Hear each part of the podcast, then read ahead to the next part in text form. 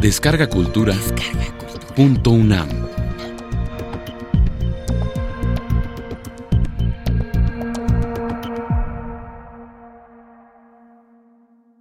¿De qué hablamos cuando hablamos de género?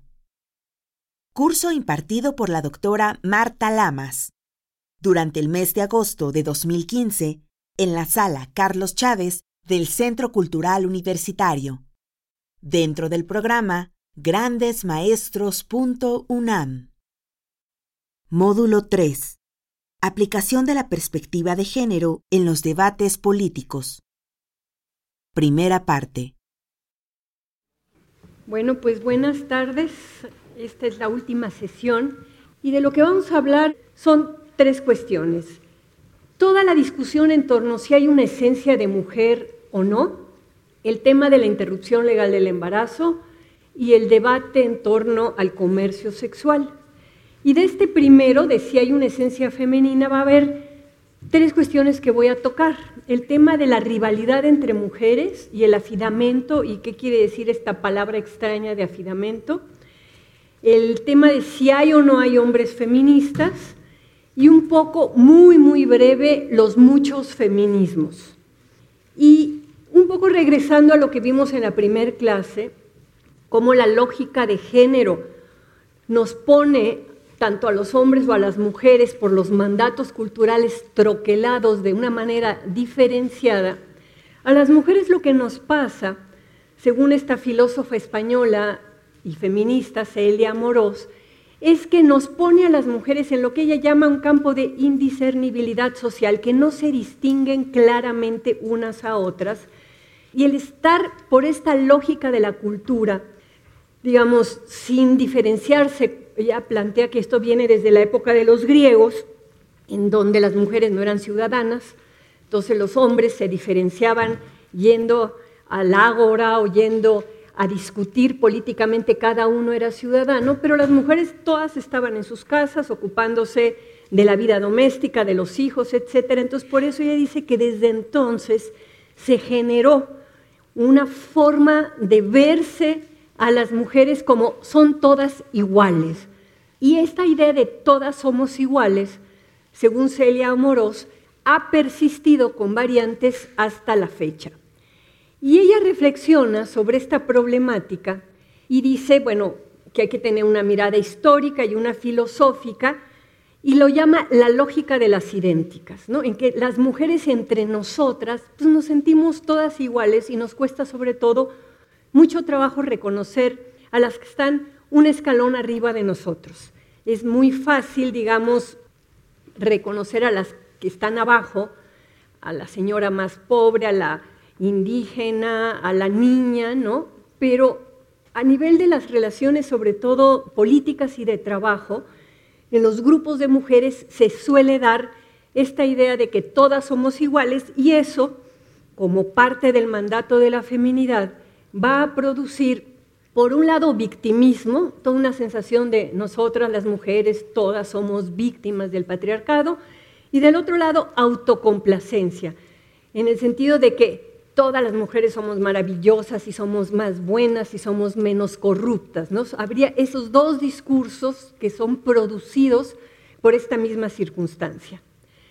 Y bueno, nuestro orden simbólico, que es un orden patriarcal, admite las relaciones de apoyo mutuo entre las mujeres, pero no habla, no prevé relaciones valorizantes. Entonces con eso vamos a ver que cualquier mujer en situación de emergencia, ¿verdad? Puede acudir a otra mujer y pedirle ayuda. Puede llegar y decirle a una vecina, oye, tengo que salir, este, échale un ojo a mi hijo. O puede uno andar en la calle y decir, chin, me bajó la regla y entrar a un lugar, oye, manita, no tienes un cótex que me prestes. Hay toda una serie de actitudes de apoyo que las mujeres nos damos, pero rara vez hay un tema de reconocimiento de decir, fulanita es buenísima en lo que hace, fulanita es mi líder, fulanita es la mujer que yo sigo en cuanto a sus ideas, sus propuestas y demás. O sea, el reconocimiento está muy hacia el tema de la ayuda, pero no hacia el tema de la valorización. Y por este mandato de la feminidad que parte de la lógica de las iguales, que dificulta reconocer valor y diferencia, eso va a producir dificultades para trabajar entre mujeres y para competir abiertamente. Aquí hay que recordar que cuando las mujeres empiezan a entrar al mundo del trabajo asalariado y de la política, empiezan a encontrarse con dificultades para pelear limpiamente y para trabajar en equipo. Esto es una problemática reciente de los últimos 40, 50 años, ¿no? que ha ido, digamos, perfeccionándose en multitud de espacios de mujeres. Y en el mundo laboral hay unos 20, 30 años que se está investigando esto, de la dificultad que tienen las mujeres para aceptar críticas, hay como una hipersusceptibilidad. Se lo toman muy personalmente cuando le dices a una mujer que su trabajo no está bien, inmediatamente hay una sensación como de me estás atacando, ¿no? Y se toma muy a pecho cualquier señalamiento. Y esta es una problemática muy interesantemente compartida en países europeos, Canadá, Estados Unidos, y que la estamos viendo también surgir en México. La diferencia con los hombres es que por el mandato de la masculinidad, los hombres desde que son chiquitos aprenden a medirse entre ellos, a pelearse, a saber, híjole, este está más grande, este me puede pegar, yo soy mejor para esto. Si tú le das a 20 niños una pelota de fútbol, que no se conocen entre sí, en un momentito ya se hicieron dos equipos, uno dice yo voy a ser el capitán, si hay otro que también quiere ser el capitán, se pelean, a veces hasta a golpes, y luego pueden repartirse. Yo soy bueno para portero, yo soy bueno para delantero, reconocen sus diferencias y sus habilidades. Las mujeres que no hemos tenido, digamos, ese entrenamiento de niñas de jugar en equipo, ahorita empieza a haber, hay un cambio generacional hay niñas que ya están empezando a jugar fútbol o voleibol, pero digamos, durante muchísimo tiempo el tipo de juegos de las niñas no eran juegos de competencia de equipos, eran juegos de que cada quien jugaba con su muñeca y a la cocinita o brincabas a la riata o jugabas matatenas o toda una serie de juegos muy diferenciados que no permitían esto que los hombres aprendían rápidamente, a medirse, a pelear, a rivalizar abiertamente, yo quiero esto, y el otro decía, pues yo también lo quiero, bueno, pues a ver quién lo gana, ¿no? Y las mujeres como grupo social no han aprendido, la mayoría de las mujeres habría que decir, porque algunas excepciones siempre hay, no aprendieron a competir, a ser equipo y a buscar aliados. Fueron procesos muy distintos en términos de la subjetividad. Y la sociedad y los hombres de esta sociedad valorizan a las mujeres por la función que desarrollan en el ámbito doméstico y por tener lo que el mandato de la feminidad dice que son las características femeninas, ser buenas, ser obedientes, ser sumisas, ser abnegadas. Entonces, con un mandato de este tipo, pues si dos mujeres quieren lo mismo, bueno, pues nadie se va a pelear, sino que, bueno, lo quieres tú, bueno, pues chance y yo renuncio a eso, ¿verdad?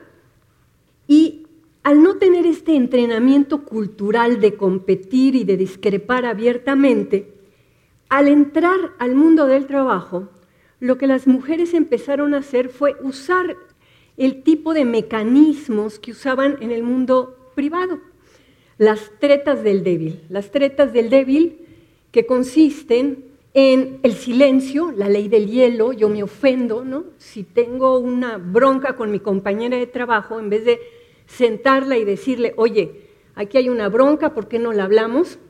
Me hago la ofendida, dejo de hablarle, que ella se dé cuenta de lo que me ha hecho, ¿verdad? La manipulación, el chisme, el chantaje y la agresión pasiva. Los hombres tienen una agresión muy abierta, se agarran a golpes. Las mujeres no nos agarramos a golpes, pero agredimos con la palabra, con el chisme, con toda una cantidad de actitudes que no son abiertas. Fíjense, Rosario Castellanos en este precioso libro de Mujer que sabe latín, en un texto sobre la educación de la mujer mexicana, dice, se ha acusado a las mujeres de hipócritas y la acusación no es infundada, pero la hipocresía es la respuesta que a sus opresores da el oprimido, que a los fuertes contestan los débiles y que los subordinados devuelven al amo. Y concluye, la hipocresía es la consecuencia de una situación, es un reflejo condicionado de defensa, como el cambio de color en el camaleón, cuando los peligros son muchos y las opciones son pocas. Lo que nos va a decir Rosario Castellanos es, tú no te le pones a tu papá o a tu marido al tiro, eres hipócrita.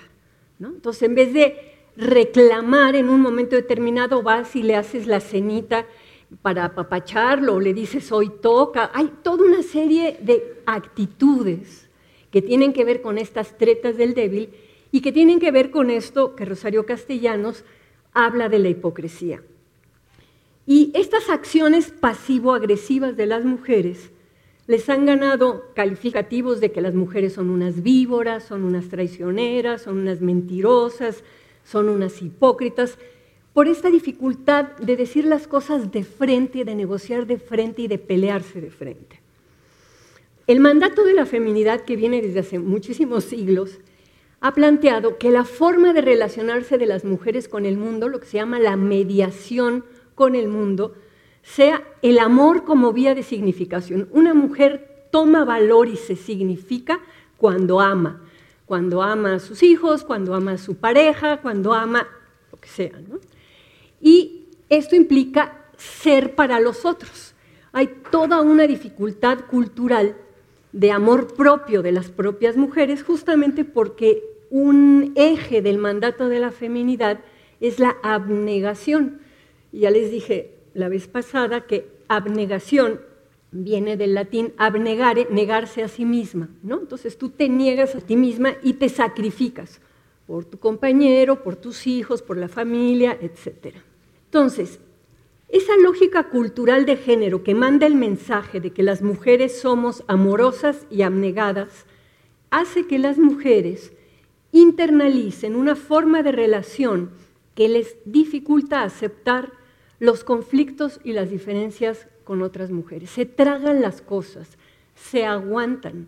Y justamente por este mandato de género se dice que las mujeres compartimos lo que se llama una servidumbre colectiva. Todas somos el segundo sexo del que hablaba Simón de Beauvoir, ¿no?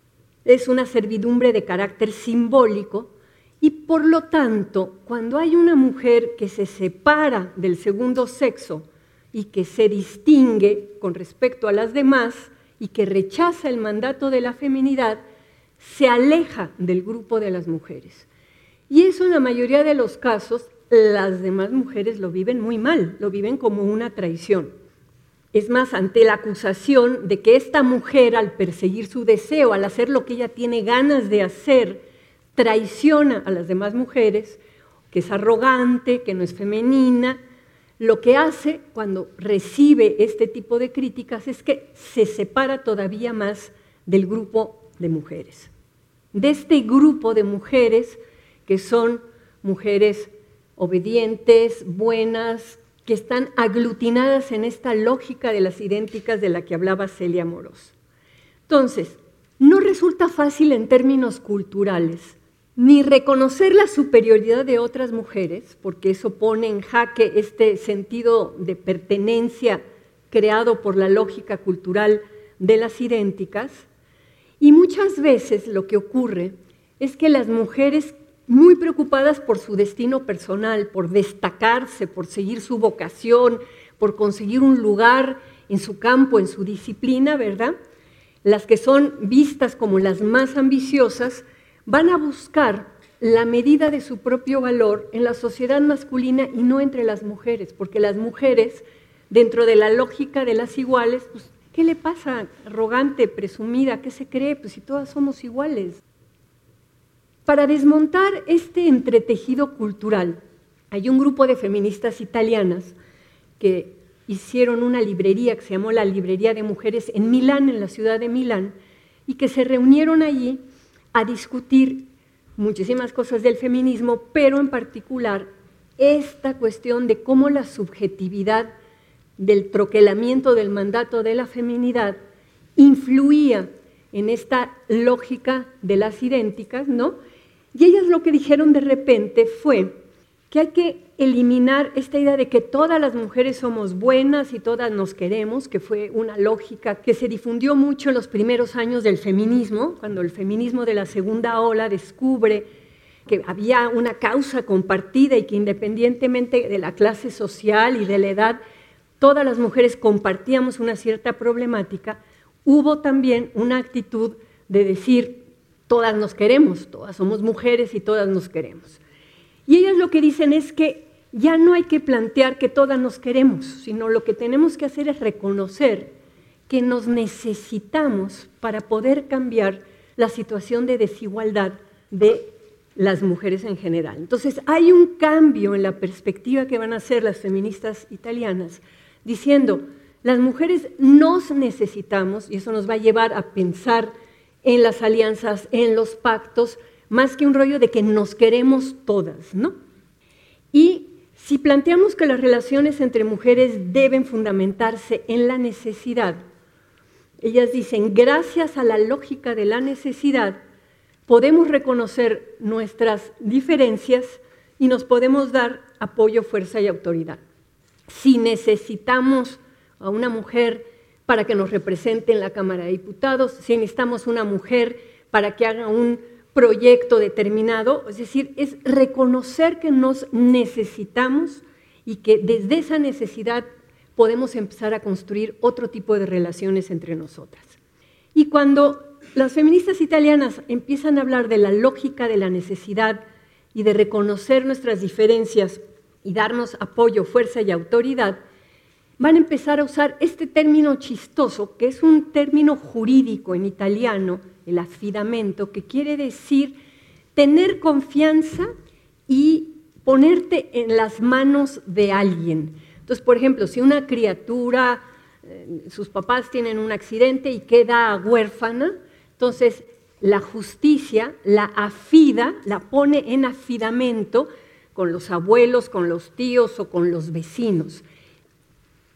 El afinamiento es un término que es una mezcla de tener fe en alguien, depositar la confianza, pero implica siempre una relación de desigualdad. Se afida a una persona, a alguien que tiene algo que ellos no tienen, mayoría de edad, dinero, experiencia, lo que sea. Y ellas van a agarrar ese término que se usa en el campo legal y lo van a llevar a la teoría feminista. Y en la teoría feminista van a decir que el afidamento implica aceptar que otra mujer tiene algo que nosotras no tenemos. Puede tener mayor capacidad organizativa, puede tener mayor desarrollo intelectual, puede tener mayor habilidad para ciertos trabajos, pero la valoramos y la investimos de cierta autoridad. ¿no? Entonces yo digo, por ejemplo, que yo estoy afidada a Patricia Mercado, o que estoy afidada a Elena Poniatowska, estoy afidada a una serie de mujeres a quienes yo les reconozco que tienen algo que yo no tengo y que por lo tanto me pongo, digamos, en sus manos, les otorgo mi fe y mi confianza, porque ellas van a marcar un camino que yo por mí sola no podría encontrar. El afidamento lo que va a hacer, además que este es como lo interesante de cómo va a erosionar el mandato de la feminidad, es que nos dice que hay que rechazar la seguridad aparente que da sentirnos todas iguales y dejar de ser complacientes y asumir las diferencias. En especial hay que asumir que el deseo de hacer cosas, el deseo de crear, no es igual en todas las personas. No es igual en todas las feministas, no es igual en todas las mujeres. Hay unas que les gusta crear y a otras les gusta administrar y a otras les gusta disfrutar lo que se creó. En fin, yo me acuerdo mucho cuando el primer grupo feminista en el que entré en 1971, ¿verdad? Que estábamos en esta lógica de que todas somos iguales, ¿no? Y entonces, ¿qué era lo que hacíamos? Cada vez que hacíamos un evento público, como era una relación muy horizontal, nos íbamos rotando quién iba hablando, sin darnos cuenta que la lógica, digamos, de los medios de comunicación también pasa por pues tener un vocero, ¿no? Hacíamos un evento y los periodistas decían, ah, esta fue la que habló la otra vez, llegaban con el micrófono, no, no, no, yo hoy no hablo, habla esta. Y entonces, entre que era un destanteo y además que entre nosotras, pues había unas que hablaban mejor y otras que no hablaban tan bien, que a lo mejor eran muy buenas escribiendo o a lo mejor eran muy buenas con estrategia política, ¿no? Pero entonces el hecho de que en esa primera etapa del movimiento feminista, por lo menos en el que me tocó participar a mí, nos costaba mucho trabajo reconocer esas diferencias. Y eso generó, a su vez, muchas dificultades para desarrollar cierto tipo de estrategias políticas. Lo que las italianas plantean es que deberíamos de empezar a otorgar reconocimiento y confianza crítica, que es el afidamento, a las mujeres con las cuales trabajamos, con las que estamos en un espacio laboral, en una organización, con quienes militamos en un partido político o en un sindicato. Y en el mundo del trabajo y en el mundo de la política no se condena el intento de ganar, que siempre ganar implica derrotar a alguien, ¿verdad? Lo que sí se espera es que esa confrontación sea limpia, sea abierta, con reglas, y que quien perdió pues, reconozca a la persona que ganó. Y eso, por lo menos en el mundo feminista en el que yo me movía al principio, era muy difícil de conseguir. No sé, digamos, si ahora alguna de ustedes está en alguno del grupo, sería interesante que a la hora de las preguntas hiciera un comentario. Pero lo que señalan ellas es que porque las mujeres no sabemos rivalizar bien, tampoco sabemos ganar bien ni perder bien, que no aceptamos fácilmente que otra mujer mande, hay muchas mujeres que dicen, ay no, yo una jefa mujer, pero ni loca, siempre prefiero un jefe hombre, porque además al hombre le puedo llorar o le puedo coquetear, pero una jefa mujer, pues no puedo, ¿verdad? Y este refrán de mujeres juntas ni difuntas, de la sabiduría popular, de alguna manera habla eso, de las dificultades que tenemos las mujeres para trabajar entre mujeres. Los equipos mixtos trabajan mejor que los equipos solo de mujeres. Yo que he estado en muchos equipos solo de mujeres, por lo menos tengo esa experiencia. Y si aprendemos a competir de manera más abierta, con reglas, esto puede derivar en mejores relaciones entre las compañeras de trabajo y en una potenciación de las mujeres en varios ámbitos. Saber jugar en equipo implica aceptar que no estás sola, que hay una interacción con otras, que eres buena para algo, pero no eres buena para todo. Nadie es bueno para todo. Que hay otras jugadoras que también necesitan actuar y jugar. Entonces hay que establecer reglas. ¿Cómo lo vamos a hacer? Si dos personas quieren ser la representante o la vocera, bueno, que hagan una prueba, a ver quién de las dos es mejor y la que no ganó, pues que aprenda, que tome un curso de oratoria, que ensaye, o sea, no se cierran las puertas frente a perder en una competencia lo que haces es ponerte un espejo enfrente y decir, a ver, ¿en dónde fallé o en dónde me ganó la otra? para aprender y entonces ir mejorando. Y a mí lo que me preocupa es que en nuestro país, que tiene 120 millones de habitantes, donde hay más de 60 millones de mujeres, de las cuales la mitad son mayores, digamos, de 15, 16 años para arriba, ¿cuántas mujeres líderes vemos? ¿Cuántas voceras de causa? ¿Cuántas figuras destacadas? Tenemos muy pocas líderes mujeres.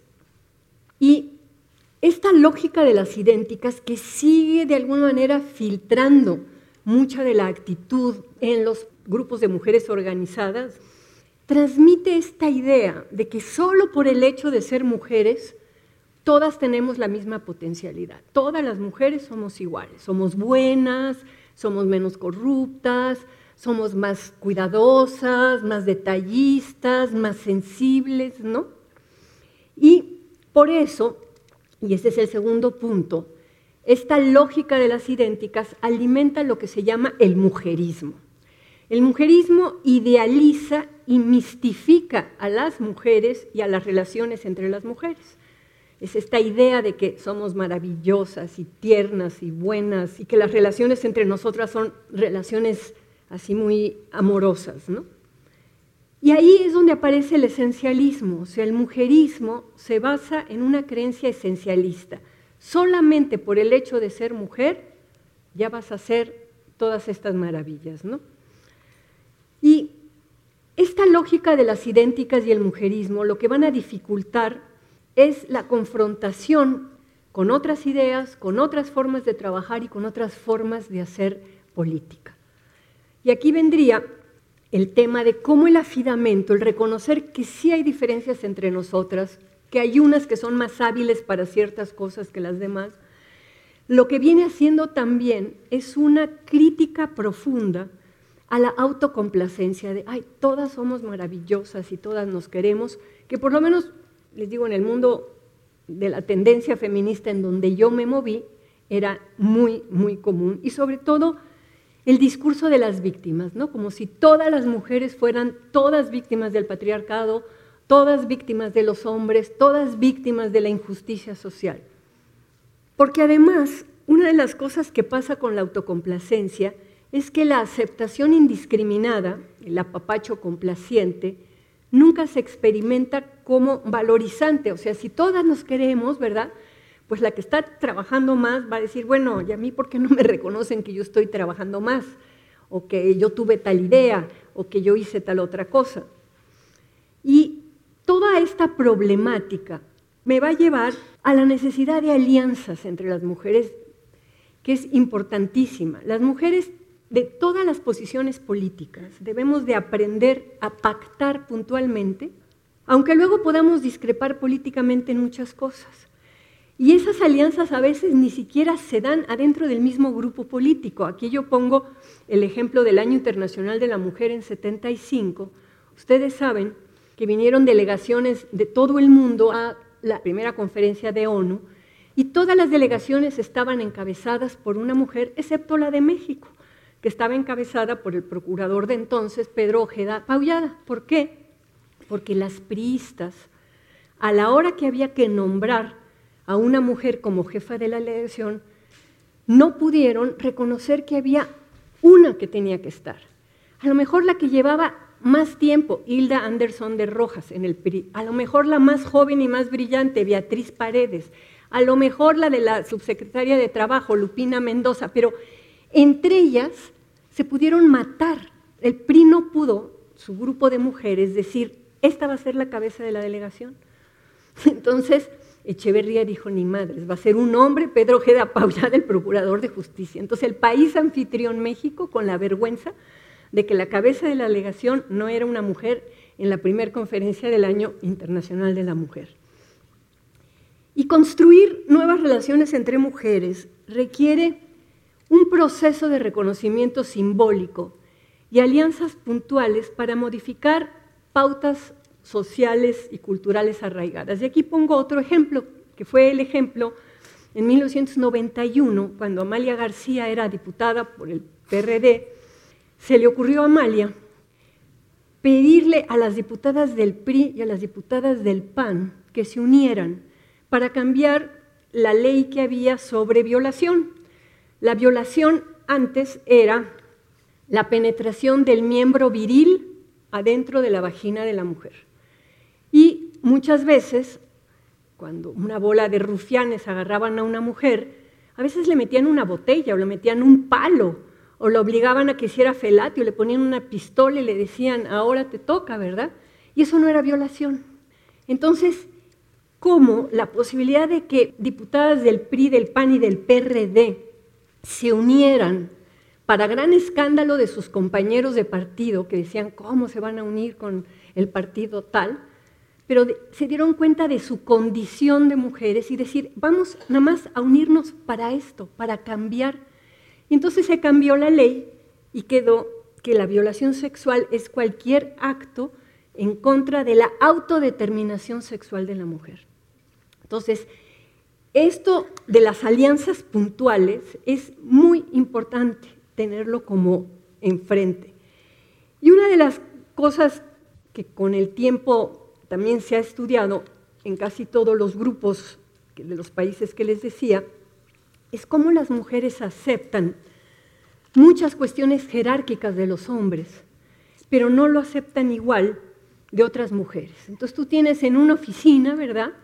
Al jefe que a lo mejor le dice a la secretaria, Juanita, veme a sacar estas fotocopias y luego bajas a comprarme un café y luego le compras un regalo a mi esposa o mandas unas flores. Ay, sí, como no, jefe, ¿verdad? Y cuando te toca a ti ser jefa, tú no puedes llegar y decir, Juanita, sácame estas copias. ¿Esta qué se cree? Tú tienes que llegar y saludar. Hola, Juanita, ¿cómo estás? Ay, qué bueno. ¿Y cómo estaba tu hijo ayer que estaba malito? Ay, bueno, cuando tengas un tiempito, por favor, me sacas unas copias. O sea, no hay el Juanita tal cosa, porque una mujer que dice Juanita tal cosa es una creída, es una mamona, es una arrogante. ¿Qué se cree? Ahí vamos viendo cómo la lógica de las iguales funciona y cómo dificulta muchas veces los equipos de trabajo cuando hay una mujer jefa, porque más cuando hay una mujer jefa, las que están abajo es, ah, como hay jefa mujer, me va a entender y entonces voy a llegar tarde porque mi hijo está enfermo, le voy a pedir permiso y no se dan cuenta que pidiendo situaciones de excepción ponen a la jefa en una situación complicada de estar dando y dando permisos. Y si no da los permisos, es una cabrona. Y si sí los da, pues también pone en riesgo una serie de cosas. No es fácil esa relación. Pero bueno, para ir cerrando esta primera parte, lo que nos une a las mujeres, independientemente de nuestro capital económico, nuestro capital social, nuestro capital cultural, nuestro capital erótico, independientemente de nuestras distintas posiciones políticas, es entender que en el orden social existe una problemática que venimos arrastrando hace siglos, arcaica, que no está resuelta, que es la existencia de un contrato sexual por abajo del contrato social. Entonces está el contrato social, que somos ciudadanos, pero abajo de eso hay una especie de contrato en donde las mujeres deben atender Atender a los hombres, atender a la familia, ocuparse de ciertas cosas, ser suavecita, ser buena. Una mujer gritona en la oficina es vista así como un horror. Un hombre gritón se lo aguanta, para eso son los hombres, ¿no? Son gritones, pueden ser groseros, toda una serie de características. Entonces, este contrato sexual que subyace al contrato social establece papeles, ámbitos y características femeninas y masculinas de forma jerarquizada y los justifica con la lógica cultural de género, con lo propio de los hombres y lo propio de las mujeres. Lo propio de los hombres es mandar, lo propio de las mujeres es obedecer. Cuando una mujer manda, se sale de la lógica y genera conflictos. Lo propio de los hombres es mantener a las mujeres y lo propio de las mujeres es ayudar en la casa. Pero una mujer que gane más y que mantenga a la familia resulta muy incómodo para el hombre, los demás hombres compañeros se burlan, es un mandilón. Es hay toda una serie de cuestiones sociales de esta valoración previa de género que van a influir en este contrato. Ya con esto y con lo que hemos visto las dos clases anteriores, podemos ir viendo cómo estos mandatos culturales de género que traemos internalizado en nuestro inconsciente, por mucho que nos demos cuenta de muchas cosas, son los que dificultan un reparto más equitativo de las responsabilidades y de los disfrutes de la vida. Y sobre todo dificultan la construcción de un orden social menos injusto y desigual. Por eso, mi planteamiento en el feminismo, y aquí con ustedes también, es que las mujeres, con todas nuestras diferencias de posición política, de clase social, de edad, debemos aprender que las cuestiones sociales nos afectan a hombres y a mujeres por igual, aunque con contenidos distintos. Ya habíamos visto que el contenido de la virilidad, que hace que los hombres se arriesguen mucho más que las mujeres en trabajos mucho más complicados y las mujeres carguen por la feminidad el tema del trabajo de cuidado de una manera mucho más fuerte, pero nos afectan por igual. Por eso es que el feminismo debería de ser una política también para los hombres, no solamente para las mujeres.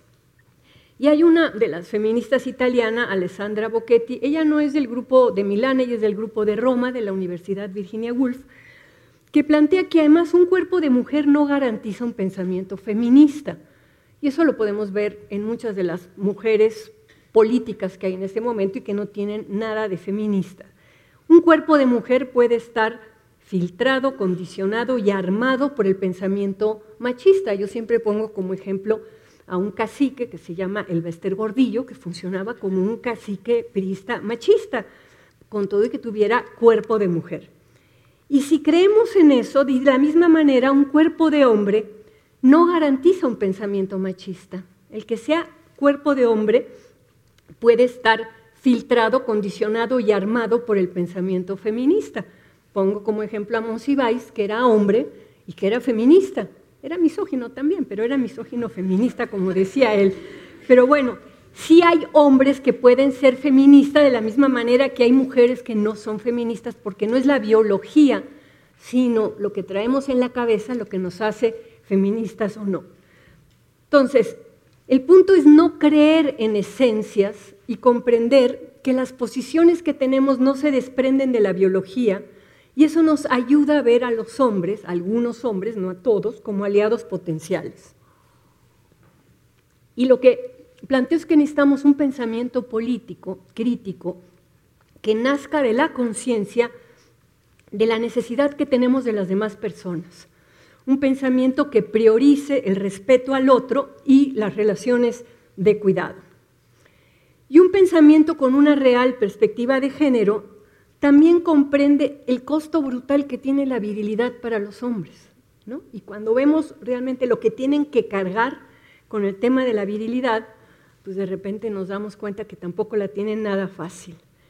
Y el objetivo feminista sería en hacer visible el contrato sexual que subyace al contrato social y la manera en que la diferencia sexual se traduce en desigualdad por qué el tener cuerpos distintos se traduce en tener posiciones sociales distintas, ingresos económicos distintos, salarios distintos, riesgos distintos. O sea, esto de que la diferencia se traduzca en desigualdad es muy impresionante.